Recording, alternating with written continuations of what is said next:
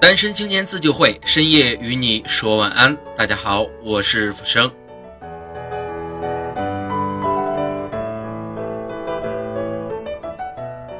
最近工作实在繁忙，没有时间录制电台，希望各位听众老爷能够见谅。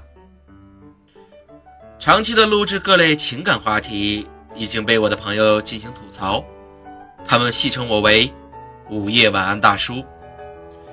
今天我必须为自己证明，那只是我娇羞的另一面。好了，不知道有多少人听到这首背景音乐想到了什么？而我们今天的主题就是：你的童年是什么味道的？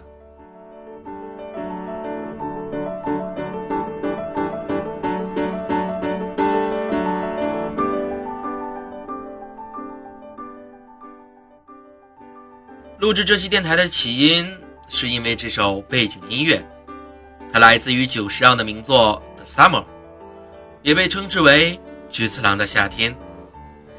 在我小的时候，电视上总是不断重复这个音乐，而我选择它的原因，是因为每次听到这个旋律，我都能想起满是珍贵回忆的童年。相信你也有这样一首歌、一句话、一种美食，甚至一次难忘的大笑。都能代表你童年的味道。偶尔想起，那感觉如同久坐屋中，又忽然能够到外面呼吸一口新鲜空气般爽快。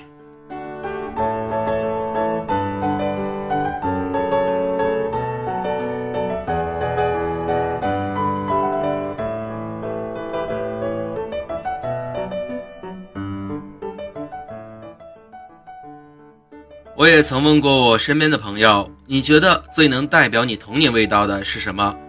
答案如下：A 告诉我，大概是从小街头那一年四季都在贩卖的葱油拌面，那个时候还没有地沟油，面的味道总能勾起我无限的食欲。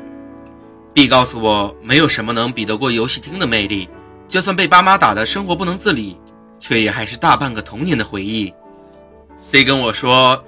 以前村头有一座沙子堆积起来的小山丘，那里是我小时候的根据地，几乎所有的娱乐项目都跟那座山丘有关系。还有很多人跟我说，家中永远用毛巾盖着的电视机，玩不完的土玩具，外婆做的红烧肉，一口四季清甜凉爽的水井。在听他们说话时，我的脑海里已经不断的在浮现那些美好的画面，仿佛那些快乐和味道。就出现在眼前，久之不能散去。